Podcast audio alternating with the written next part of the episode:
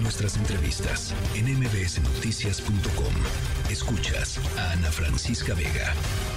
Se los platiqué ayer, pero no entramos al tema con profundidad. Creo que es muy importante lo que sucedió. La Suprema Corte de Justicia de la Nación aprobó un amparo promovido por GIRE, por el Grupo de Información en Reproducción Elegida, un eh, amparo que despenaliza el aborto. La primera sala de la Corte consideró que eh, algunos artículos del Código Penal Federal son inconstitucionales porque pues imponen la prisión, la, la pena de prisión a mujeres eh, que deciden voluntariamente interrumpir el embarazo. Eh, a partir de, la decisión de la Suprema Corte de Justicia de la Nación, eh, pues hay acciones muy concretas que ahora tienen que hacer las dependencias del gobierno federal. Rebeca Ramos, directora de, de GIRE, del Grupo de Información en Reproducción Elegida, me da mucho gusto platicar contigo como siempre, Rebeca.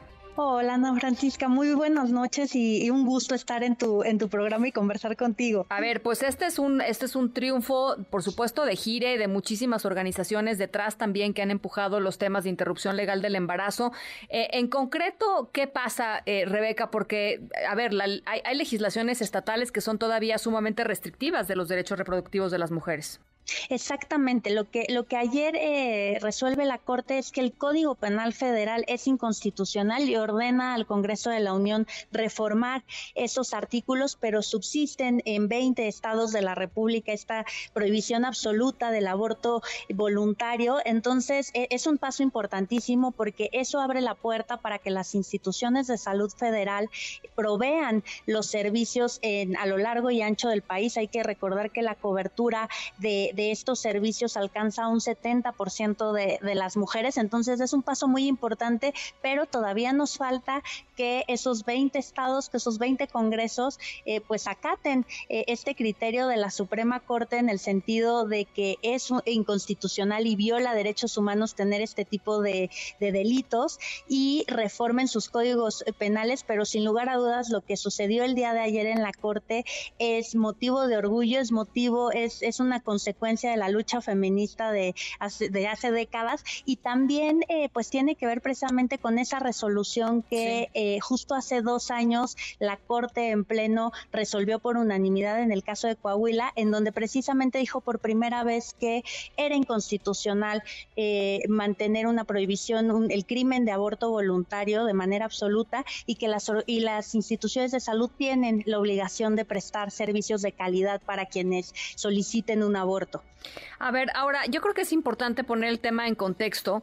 Eh, digo, no porque, aunque fuera una, este, pues tendrían que asegurárseles sus derechos, pero ¿cuántas mujeres eh, hay eh, en prisión en México? ¿Existe esa, esa, esa digamos, esa cifra pública por, un tema de aborto? Mira, actualmente y justo también como, como consecuencia de la sentencia de Coahuila hace dos años, nosotras desde Gire no tenemos en este momento conocimiento de que haya alguna mujer en prisión por haber abortado, pero hay que recordar que la criminalización no solamente implica el que esté una mujer en prisión, cosa que es absolutamente injusta por haber decidido interrumpir un embarazo, sino que estas regulaciones que consideran el aborto voluntario como un crimen impiden la provisión de servicios seguros de, de salud en las instituciones públicas y ahí el Estado está faltando a su obligación de garantizar el derecho a la salud. Entonces, creo que en ese sentido es que esta resolución de la Corte, más allá de lo que, de, de, del drama que puede ser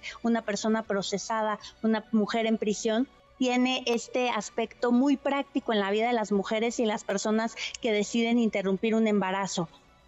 Ahora, em, dime, dime una cosa, ¿cuánto eh, tiempo podríamos esperar que fuera, digamos, lo normal para que se armonizaran las legislaciones estatales? O sea, ¿de, cuánto estamos hablando? Más o menos. Pues mira, en el caso de las, eh, de las estatales, eh, hay que, tendríamos que esperar a a que haya voluntad política y pues ahí los tiempos son, son muy complejos, pero lo que sí podemos decir es que desde Gire, con un grupo de organizaciones locales, hemos presentado amparos en todos los estados en donde se sigue manteniendo esta criminalización absoluta y quizás ahí los tiempos nos los den pues las sentencias de, de amparo, de estos amparos, como sucedió hace una semana en el caso de Aguascalientes, en donde la Corte, la primera sala también ordenó al Congreso de ese estado que bueno, se ha caracterizado por por ser muy conservador, eh, para que derogue el delito de aborto. Entonces, más bien, tendremos que esperar a que, a que salgan esas sentencias en ese mismo sentido.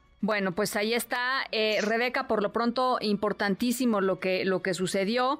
Eh, los servicios federales, hay que decirlo, rechazaban a las mujeres que, que, que llevaban para llevar a cabo un aborto porque el Código Penal Federal seguía considerándolo delito y solo contemplaba tres causales, ¿no? Cuando el embarazo era resultado de una violación, cuando había peligro de muerte y cuando el aborto era espontáneo o accidental. Así es que, pues esto literalmente lo cambia, lo cambia todo. Millones de gracias, Rebeca. Muchísimas gracias, Ana Francisca. Un abrazo. Felicidades. Eh, es, un, es un logro importantísimo, empujado en buena medida por eh, todas las personas que trabajan allá en Gire. Noticias.